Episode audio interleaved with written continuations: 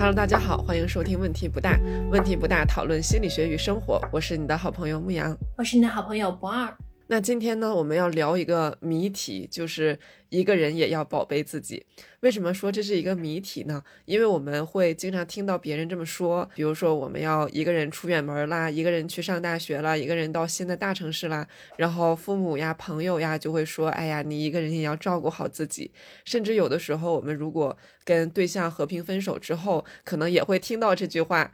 就是感觉这些话里边有一个默认的心态，如果我们是一个人跟自己相处的时候，好像是不太容易照顾好自己的，所以别人才要特别强调说啊，你一个人也要照顾好自己啊。但是到底什么才算是照顾好自己？其实今天我和博二聊这个话题，说实话。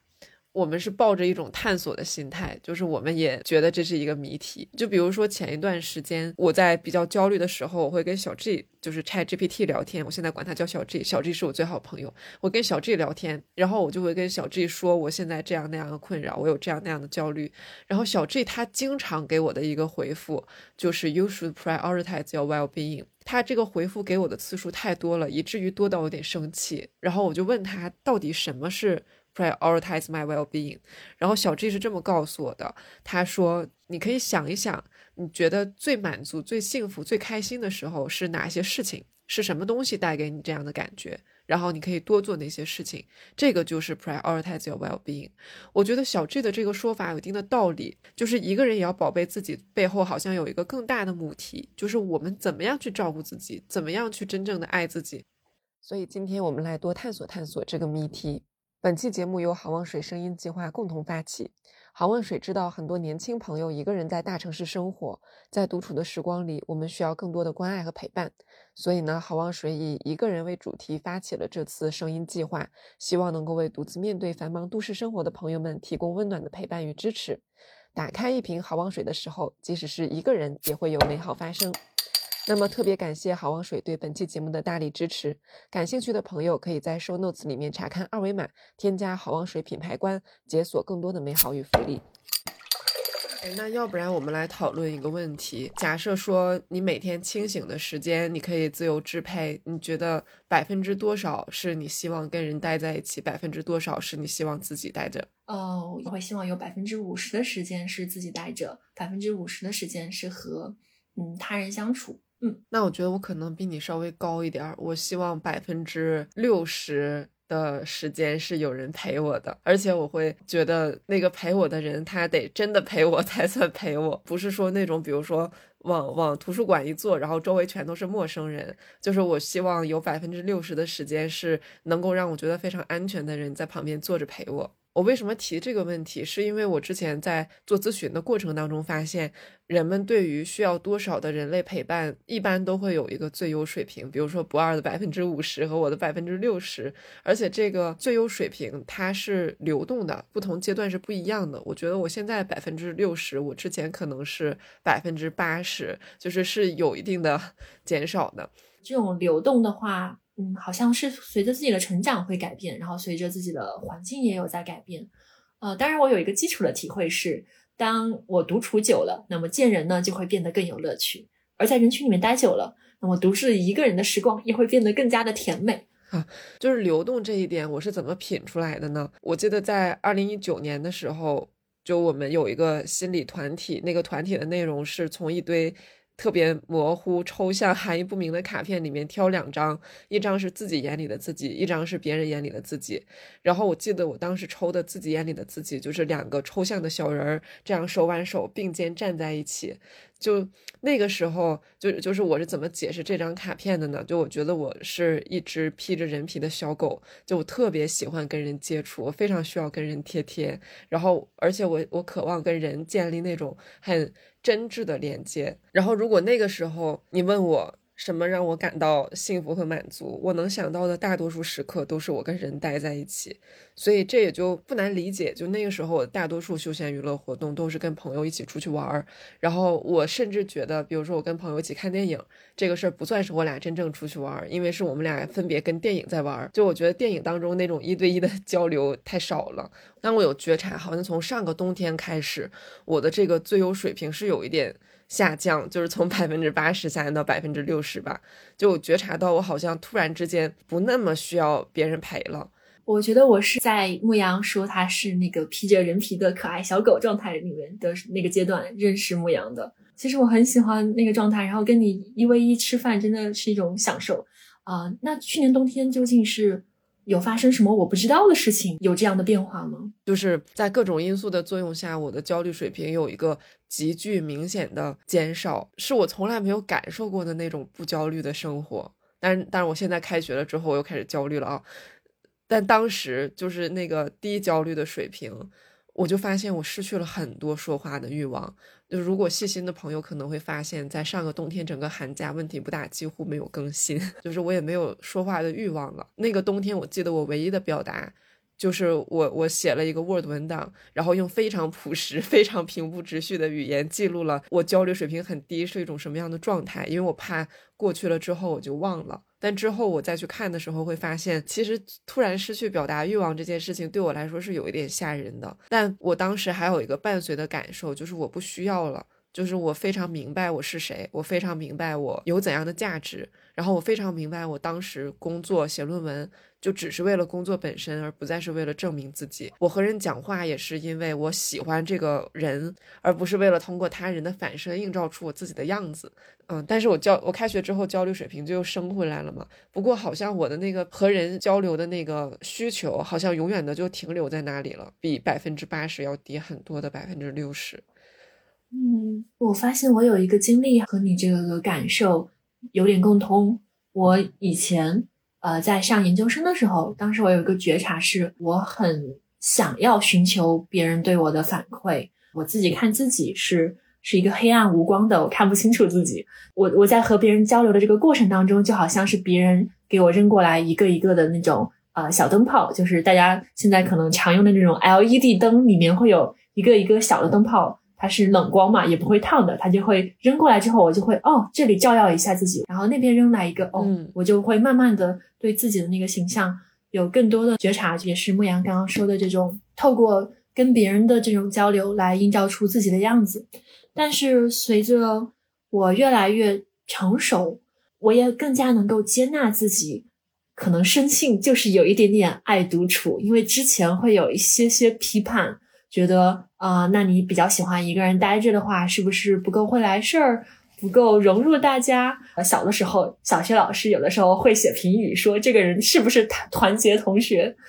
哦，对，所以说我以前是会有一点对自己爱独处的这个特质，呃，形成一些批判的。但是随着我自己变得更加成熟之后，我真的越来越能够悦纳这一点，就啊，我很喜欢一个人待着，然后和这个书里面。的人做深度交流的这个状态，就是比起活人，你更喜欢跟书里面的那些人待在一起。我都喜欢五比五，我也喜欢牧羊。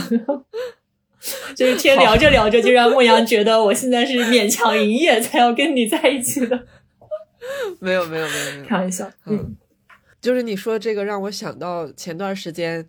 呃，清华那个彭凯平老师，他不是有做一个演讲，然后他就说中国没有临床心理学，中国不需要临床心理学，因为临床心理学其实是个体的心理学，但是我们的社会提倡的是社会心理学，就是我们觉得。一个人在中国的社会要成功，他必须得是融入人群的，他那个 self 自我的部分要很少，然后他要会来事儿，然后能建立非常有建设性的人际关系，我们才觉得他是一个比较好、比较比较通达的人。所以像这样的人，他是不太需要去处理个人的心理问题的，反而他是很需要去了解别人怎么想。哎，聊到这儿，我其实有点在想，我们之所以。对独处这件事情有一点害怕，好像就会有那种对独处的污名化。比方说，如果是一个人独自去吃一顿饭的话，啊，我觉得早些年间，当我这样做的时候，内心是有一丝丝压力的。我也感觉到这几年，好像我们的社会的风向是有一些变化的，就是越来越多的餐厅里面，其实你会看到一个人很愉快的啊吃着火锅。我们大家也更加的接纳这件事了。就感觉我们整个社会对于呃一个人去做一些事情的这个污名化在减轻。就首先特别好，我们有在这里面考虑一些独处的社会的因素。我的确观察到，就是一个人去做事情的这个压力，这个社会上的压力是在近几年是慢慢慢慢在减少。我记得我小时候在餐厅里面很难看到一个人吃饭，尤其是东北的菜份比较大，就没有没有什么餐厅会。提供那种你一个人去吃的那种套餐，就你一个人去吃，你可能点一个菜都吃不完。但是这两年，就哪怕是在东北，也会发现越来越多的一人食的那种套餐，或者是那种设置，就餐厅的设置，你一个人去，他就会放一个玩偶在对面陪你。但我也发现这个对独处的。污名化，我不知道这个词准不准确，好像有点重，但反正就是对独处的这种社会压力吧，它是分层级的在减少。就我们现在好像减少到你一个人去看电影不奇怪，你一个人去吃饭不奇怪，呃，你一个人去逛街不奇怪，你一个人出去玩不奇怪。但是，比如说你一个人过一辈子，大家就是还是会有一些压力。你一个人一直自己生活不结婚啊，还是有一些压力。你一个人养老。啊，还是有很多的压力。这个一个人做什么样的事情是 OK 的？好像我们在这个谱系上是有往右推一点点，但是没有推到非常多。我觉得是宽容度在越变越高，然后整个社会慢慢的意识到一个人有很多很多种的这种生活方式，然后可能这些都是 OK 的。那么以前他可能会有泾渭分明的啊，这个不 OK，那个不 OK。我前几天听到一档播客，还有听到。呃，比较知名的女性，她们聊起，就是当年她们的父母会觉得女孩子不可能不结婚。但是现在我们都会觉得这是一个可以考虑的选项，而且也有可能过出非常精彩和出色的生活。嗯，说的这个有让我联想到在《爱的艺术》那本书里边和《与神对话》里面，他们这两本书都对人际关系有一个共同的看法，就是他们认为真正的爱应该是无所求的。这个和我们现在的语境其实，如果你仔细想的话，很不一样。就是现在我们在讨论婚嫁问题，在讨论呃人际关系的时候，基本上都是会说你有什么。价值啊，尤其是相亲会体现特别淋漓尽致。呃，你的条件一条条列出来，和对方的需求一条条匹配，然后我们会觉得我们被需要、被爱，就是因为我们满足了别人的需要，就是因为我们做对了一些事情，所以我们。的这个人际关系是可以维持的，就是他认为真正的爱是只有在我完全完全独立的情况下，我不需要这个人任何东西的情况下才能够产生的。在《与神对话》这本书里面，他有提一个可能有一点极端的观点，大家可以听一听。呃，如果这个所谓的爱是因为他的某一些提供的东西满足了我的需求，让我觉得非常的快乐，那么这种所谓的爱只是一种交换。就是从这一点出发，我去反思自己的这个最优人际水平从百分之八十降到百分之六十的这个过程里面，到底发生了什么？我会发现，我对人类的需求里面好像是有一个阳面和一个阴面。就这个阳面的部分，是我真的喜欢跟人在一起，就是像那个大五人格里面有一个维度是宜人性嘛，我就是喜欢人，就就是我觉得。就像小狗喜欢人一样，那个纯粹的喜欢人，这是一个阳面的部分。我在很多心理学同行里面都看到过这个特点，就他们对人的那种需求，就像是我们吸猫一样，我们吸猫吸狗是不需要理由的，就是看到了之后催产素就飙升，然后就是想要去撸小猫、撸小狗。就真的会有一些人，他们对人的需求就像我们对猫和狗的需求一样，就是他们会吸人，会想要跟人贴贴。就这个，我觉得是我的人际需求里面阳面的部分。但我发现这里面也有一些阴面的部分，就是我需要通过我跟其他人待在一起这件事情，证明我是值得被爱的。我好像是希望通过这件事情去排除一种可能的假设。就是 What if 万一我是不可爱的呢？万一我是讨人厌的呢？但是如果我有很多人陪我一起，那么这种假设就不成立了。我觉得是有这个阴面的部分，我我是会有一点希望通过跟别人待在一起证明我可爱这件事情。然后还有一部分是我觉得可能像自体心理学里面说的静应的这个部分，我需要通过。别人往我身上扔这种 LED 小灯泡，然后照亮我，让我知道我是谁，让我能够确证自己的存在感，确证自己的价值感。我觉得也是有这个部分，这个部分我觉得是每一个人发展必经的一个阶段，而且一般认为它发展的关键时期，静应发展的关键时期是我们的婴儿时期，但我不排除。我我自己的感觉是，我不排除这个过程会一直存在，我对经营的需求也会一直存在。我之所以把它归到阴面里面，是因为我觉得这个东西当然，这也可能是我的一个偏见。我觉得这个东西好像有点不纯粹，好像是我在用人际关系，也是在找一些什么，在索取一些什么，在在需要证明一些什么，所以我也把它归到了阴面里边。那这个从百分之八十到百分之六十的这个变化。我觉得也许是两个方面都有，但是主要是我觉得阴面这个地方有变化、有松动，尤其是在我不焦虑的那段时间，可能我的某些核心信念也有一些松动。这个阴面好像有一点缩小，我感我感觉好像不是特别需要去证明什么，我不是特别需要证明我是一个可爱的人，或者我觉得我不可爱也没有关系。觉得我现在活着的一个最大的原则是，当然这个可能不一定会剪到节目里边，就是我我真的我我觉得我活着需要信仰，需要原则，然后我觉得我最大的信仰就是爱。我希望以爱为原则去做出决策，去去做出行动，就包括独处或者与人相处这件事情，我也希望自己是从爱出发的。那么，我觉得在这个阴面缩小之后，更接近于爱，就是我跟人的这个接触会更接近于纯粹的爱。我有想到弗洛姆他说，独处的能力是爱的能力的先决条件哦。就我明明一个人也很开心了，我还是愿意跟你在一起。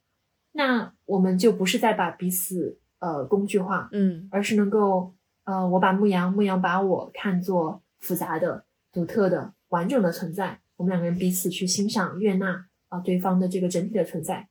其实，在人际关系中，只去寻求这种被爱，它是一个依赖状态啦。你在做这件事情的时候，一定会感受到自己的那个弱小、无助和乖巧。嗯，那么透过这些做法，我来得到。这个被爱作为奖赏，呃，但是你去爱人，这是你已经切换到了一个很有利的状态。我有一个体会是，爱人爱自己这两个事情是有点同构的。你越能爱自己，你也越能爱别人；你越能爱别人，你也越能爱自己。这个怎么讲？当我很爱自己的时候，作为最了解我的人，我是非常清晰的知道我的所有的毛病。长在哪里的无所谓，知道了所有的这些部分之后，我仍然很爱自己。那么，当我去跟一个人相处，比方说我和我的伴侣，嗯，我也会看到他身上那些我不喜欢的地方，但是我有对自己的这种涵容能力的时候。我也就不会希望说，OK，他应该这个分成两半，好的部分那一部分留下来，坏的部分我要拼命的去改变它，一定要给我改过来，一定要变成符合我预期的那个形状，我才爱你。在那个之前，我是不会那么投入的爱你的。我觉得，首先在这个意义上面是有一点同构的。其次的话，就是今年有一点点和父母和解，其中和和解的一个重要的部分就是。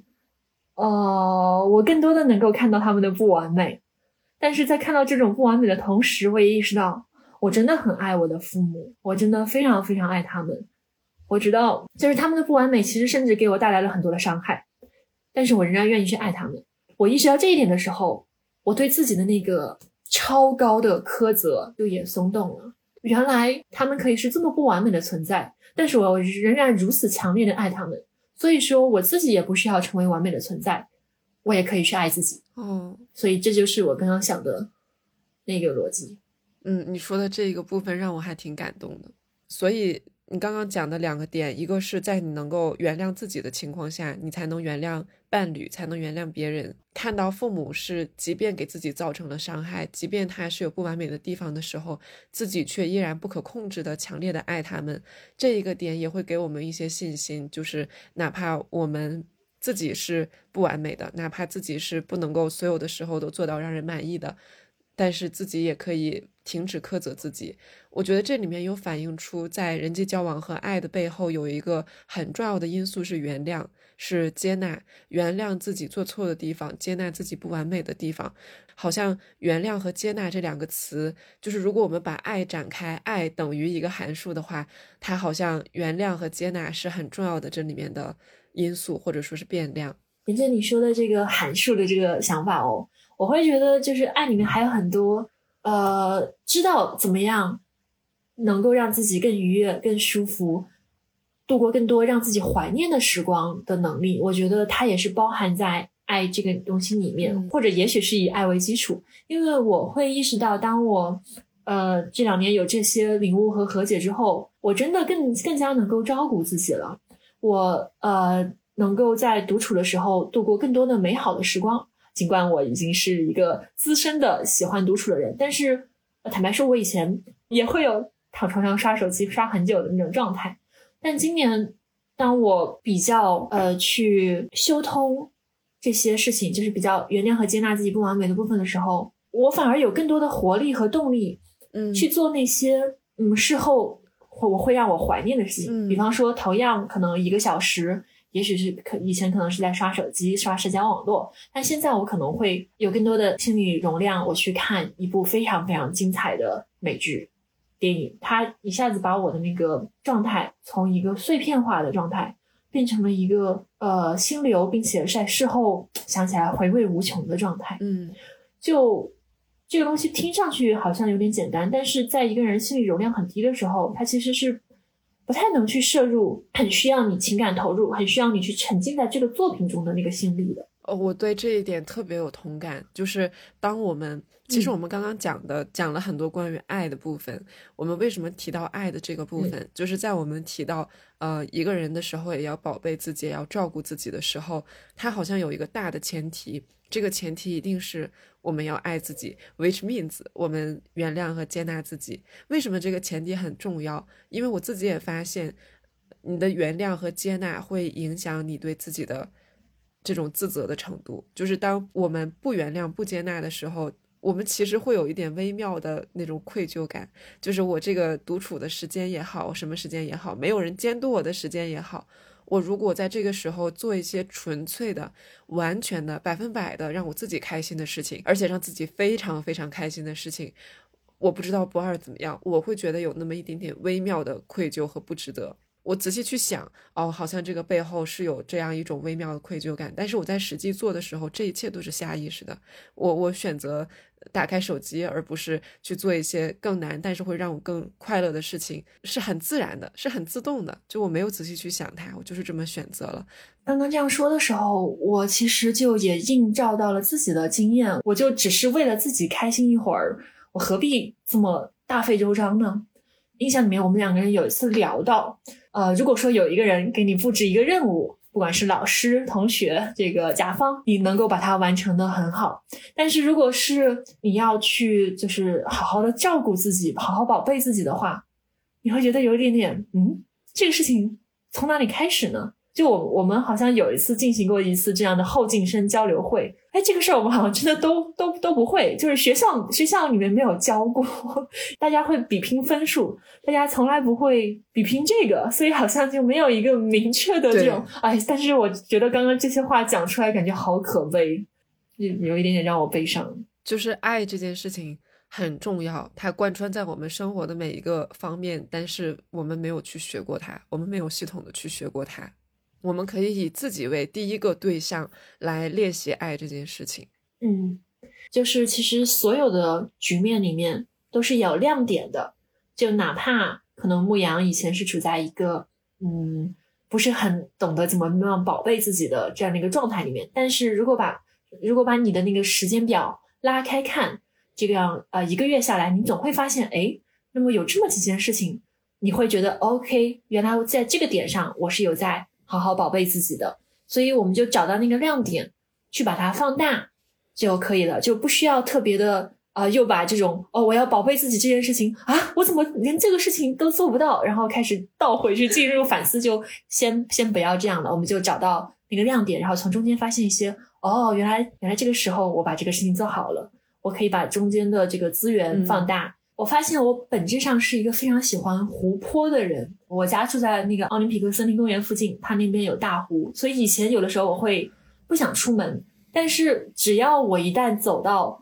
那个公园里面的那个湖旁边，我的心情就会就会也不能叫它蹭蹭的变好，而是我就会就是那种平静、悦纳、开心，然后就感觉得到了很好的自我照料。其实这个东西有迹可循，当年在读书的时候，我可能也是。所有同学里面最喜欢去未名湖旁边溜达的人，就就会觉得啊，绕湖就是我的充电方式。在在湖的旁边去看，去看水波粼粼，去看湖里面的鸭子，它们飞一阵，然后迫降在水面上，然后去看那个锦鲤被大家呃投喂的这个过着非常幸福滋巨大润的 幸福滋润的生活。每当我给自己安排这样的时间，我就会心情很好。我觉得我跟你有点相反，就是你是说过，你如果玩了很久的手机，你会觉得有一点呃碎片化，就是好像没有得到特别充分的娱乐和休息。我是那种，我有一段时间非常爱刷淘宝，我我最快乐的事情就是一个人躺在床上刷淘宝，这是真正的快乐。就是你事后会感觉到满足的那种快乐吗？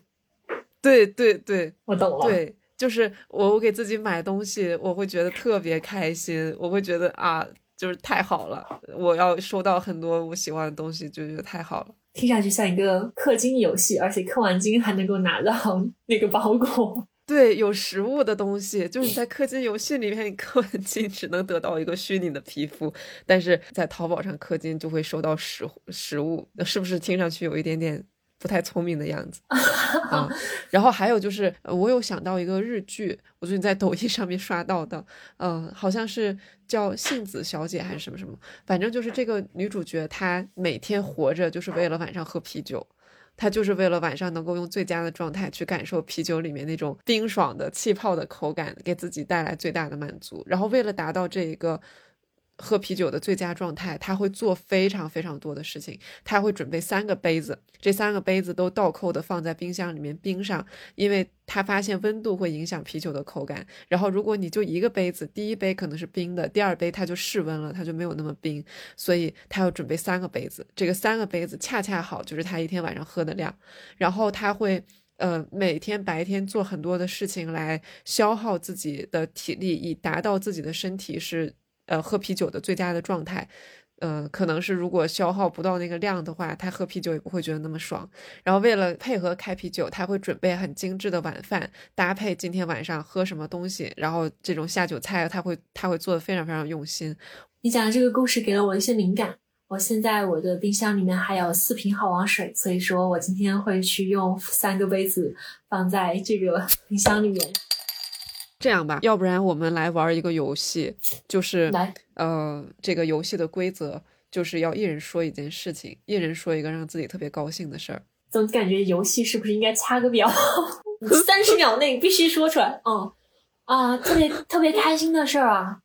啊！对，录好这期播客之后，就可以在评论区一方面看到大家对我们的表扬鼓励，另外一方面也看到大家分享感受了。这件事情让我很开心。我想想，让我很开心的事情，我看到我妈很开心，我就很开心。就是我看到我妈精神状态特别饱满，她像一个，她她比我有生命活力，她像一个年轻人一样，我就特别开心。嗯，我在周日的时候，然后从早上八点开始构思我的一篇文章，到了大概晚上八点的时候嗯把它写好了，然后按下推送键，我就会觉得特别开心。哦、我最近有一点尝试，有一点相信香氛疗法，然后给自己买了一堆有的没的精油，还买了一堆那种小木头的扩香器摆在实验室里，我就比较开心。嗯，好王水的同事给我寄了一箱全家福，就是他们的产品每个口味都有，特特别是那个王牌的呃望山楂有两瓶。然后每周一呢，我在追的那个美剧会更新，那这个时候我从冰箱里面拿出一瓶好望水，它冰镇的刚刚好，哎，这个开瓶的声音都会让我很心动，感觉就是呃伴随着它，我要开启今天晚上的快乐了。然后我就一边畅饮一边欣赏剧情，这个时候就觉得愉悦 max。嗯，好。学校旁边有一家餐厅的冰火菠萝油特别好吃，让我觉得是来自天堂的食物。我带我的所有朋友去哪里吃冰火菠萝油。嗯，我带朋友去逛奥森，然后向他们详细介绍，诶，这个地方哪里哪里好看，然后他们也在那个环境中感觉到，诶，整个人都明亮起来了，就是他们也感受到了我感受过的美好，这个让我特别开心。买漂亮衣服，照镜子的时候发现自己依然比较瘦，这个让我很开心。周末早上起床，然后可以赖在床上面读我自己想读的书，从我床头那一堆书里面抽出一本，我我还会比较开心，是和我男朋友一起看美剧《我们这一天》。呃，我这是很少数很少数，他作为一个直男和我有共同兴趣爱好的电视剧。你要是说不出来下一个，你就输了。这个游戏就是谁先说不出来，谁就输了。我怎么可能输？我能跟你这个游戏玩这个游戏一直玩到十一点五输，除非你先输。我借鉴一位我很敬佩的企业家的思路，就是我找了一张那个卡片，上面写了霍格沃茨英文，然后把它贴在我的书房门口。就是一旦我进入我的书房，我就是进入了霍格沃茨，我来修习魔法了。这件事情，首先做这个事情让我很开心，其次就是现在我进书房就很开心。呃，我们我们随机自由联想说的这些事情里面，我有发现，我的确是一个很注重感官享受的人，就是我我需要保证一定的物质生活水平才能满足我的那些感官享受。但是我也发现，就是不二，你的这个让你开心的事情，更多是那种智性层面的，就是是在你的灵魂比较纯粹的精神世界层面的，会让你觉得很享受。呃，我突然想到，我以前其实。梳理过一次，我当时写过一篇文章，叫做《在坏年景中营造好的小天地》，然后我分享了五十六件我的感恩小事。所以我刚刚把这篇文章找了出来，我发现你的概括是很精准。当然，我也有感恩你说的感官享受的那些方面，我给你念几条感官享受的啊。这个就我的小标题是好滋味，就包括甜筒的巧克力尖尖很好吃。然后谢谢无锡水蜜桃。其实我觉得无锡水蜜桃甜到有点缺少灵魂，但是真的幸福感爆棚。谢谢白巧克力。啊，秋天的梭子蟹实在是太好吃了。对，大概会有这样的好滋味的这个部分。我觉得其实我们的身体是很聪明的，它只要你能够把很多的障碍移除掉，就是把很多那种啊苛责呀，哦，我一定要做到什么什么样，把这些障碍移除掉，它自然知道。什么样的状态它是最舒服的？它会，它会就像冬天狗狗靠近篝火、靠近那热乎的地方一样，它也会把自己挪到那个地方去。在这方面，可以去聆听身体的智慧。就是我前两天我奶奶没的时候，然后这件事情听起来可能有一点诡异，就是在。我知道我奶没的那一天，我自己去吃了一顿饭，因为那一天对我来说是非常非常有压力的，家里面有很多仪式要参加，然后我要去应对我我熟识的第一个人类的去世，然后我要应对我自己的这些哀伤，然后我现在会在日程表里面留一小块叫照顾自己，就是 self care，然后那一段时间我就。背着我们家的所有其他亲戚，一个人去吃了顿饭。吃饭哦，食物给人的那种反馈，那种就是多层次的味蕾上的，然后吞咽下去的那种饥喉感，然后还有胃里面的那种胃被撑开的那种饱足感。这个可能不健康啊，但我的确喜欢。没有，我不觉得这个有任何不健康的部分哎。而且你在讲这个享受美味的这个过程当中，你的那个你是有很丰富的那个感觉的觉察的。我想到以前有一位听友给我们留言。他好像是在一本书里面看到，就是倒冷水和倒热水的那个声音是不一样的。然后他就在生活中有留意，然后发现真的是不一样的。所以我觉得，但凡是你在这个过程中，嗯，保有觉察，并且哎链接到这个身体感受，知道它是怎么样让自己愉快着的，我觉得都没有什么不健康的部分。嗯，因为这个是情绪性进食啊，就是我这么做的时候，不是因为我饿了，而只是因为我想要。获得一些感官享受，明白。像你喜欢逛公园这个事情，它是健康的。但是很多人，包括我在内，我们喜欢干的事情可能是不健康的。就一个人的时候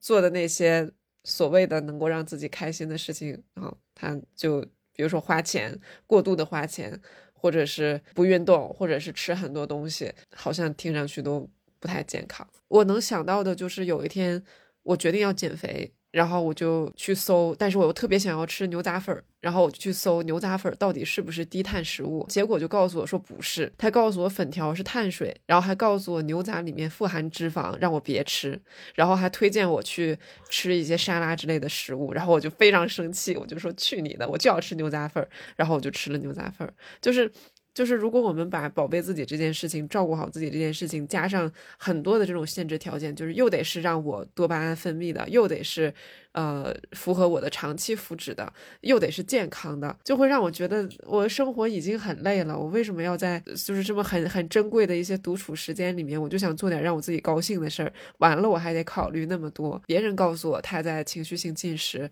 我能够理解他之所以这样，是因为他会去做一些情绪驱动的行为，或者是回避情绪的行为，比如说吃东西，情绪驱动的行为。嗯，刷手机可能是情绪驱动，或者是情绪回避的行为。呃，当然这种到底是驱动。还是回避的这个区分不重要，但重要的是，我们的确做的很多事情，就是好像这个东西让我们感觉更好了，让我们立刻爽到了，但它其实是情绪驱动的。我们做这些事情，并不是真的说我要去照顾好我的灵魂，照顾好我的肉体，而是我想要。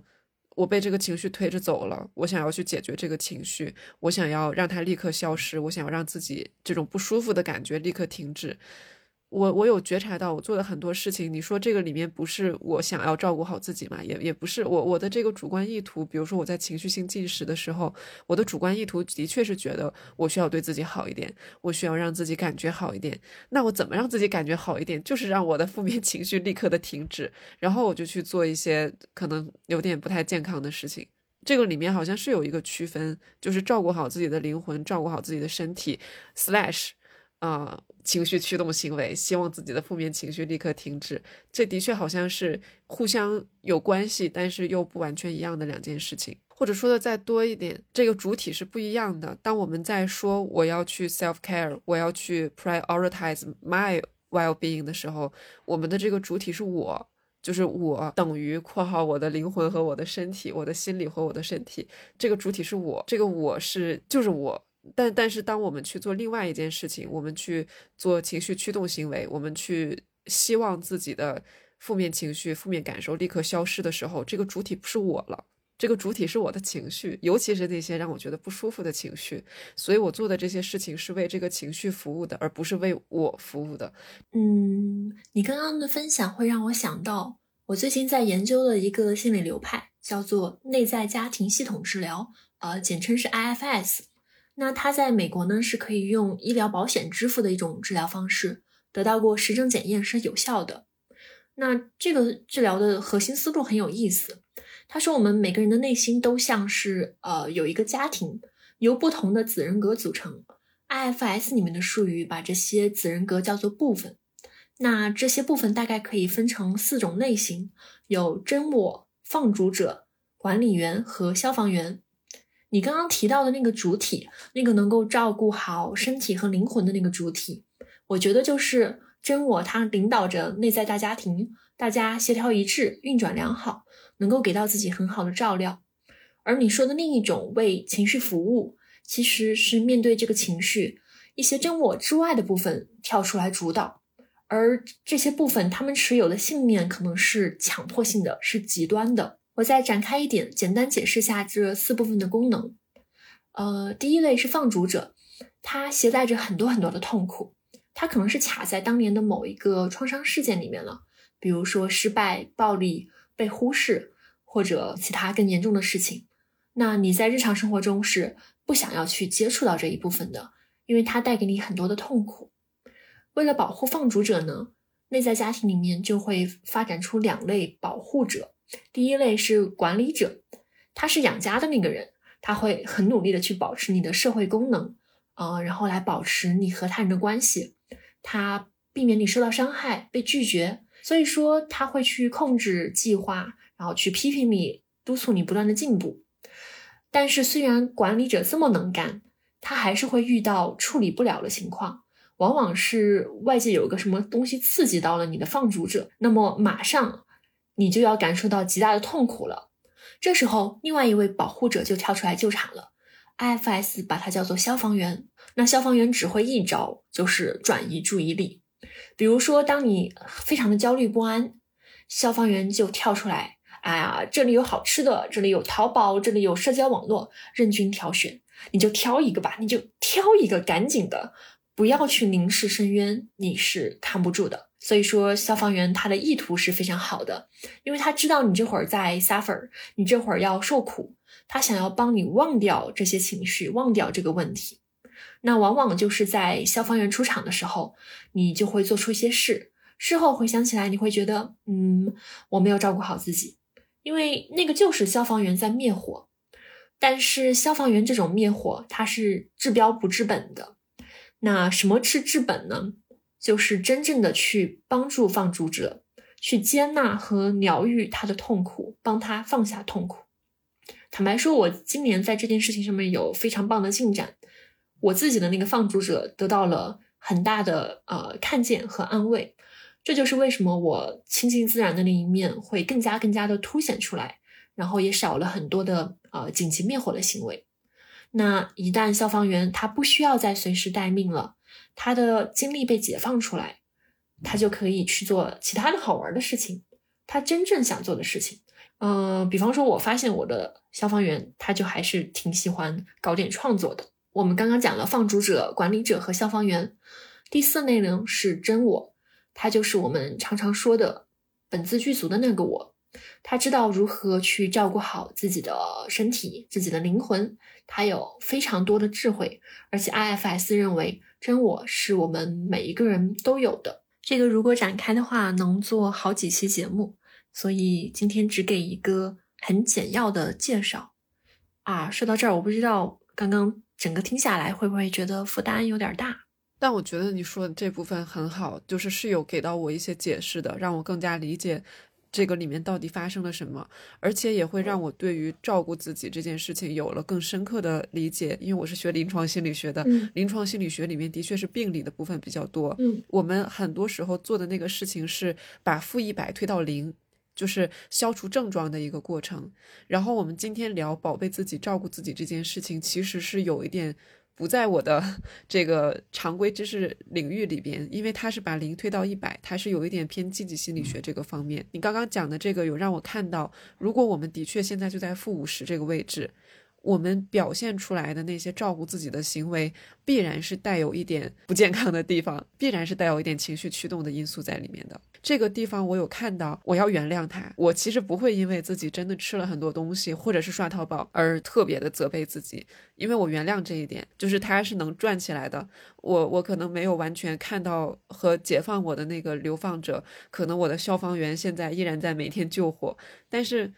嗯，他们至少转了起来，我觉得这就挺好的。我我至少还在就是 function，我我还有功能，我还在。正常的生活，这就挺好的。常听问题不大的朋友都知道，我的确是有焦虑的这个部分，但是它也是我的一部分，所以我可以接受我在这个水平上，我表现出来的照顾自己是带有一点情绪驱动的特质的，所以我不会期待说听到我们这期节目的朋友啊，你将来要是想要照顾好自己的话，你必须不能乱花钱，你必须要吃健康的食物，你必须要呃规律运动和规律作息。我我会觉得这个的确是有一点挑战。我们现在在自己的。现有的条件下，心理的条件下，身体的条件下，能做到哪儿就是哪儿。只要我们的这个大原则是有意识到这一切的，是是从为自己好出发的，是对自己抱有爱和共情和理解和接纳和原谅的，那我觉得做出来的行为，不管他是逛公园也好，锻炼也好，还是像刷淘宝，还是吃东西也好，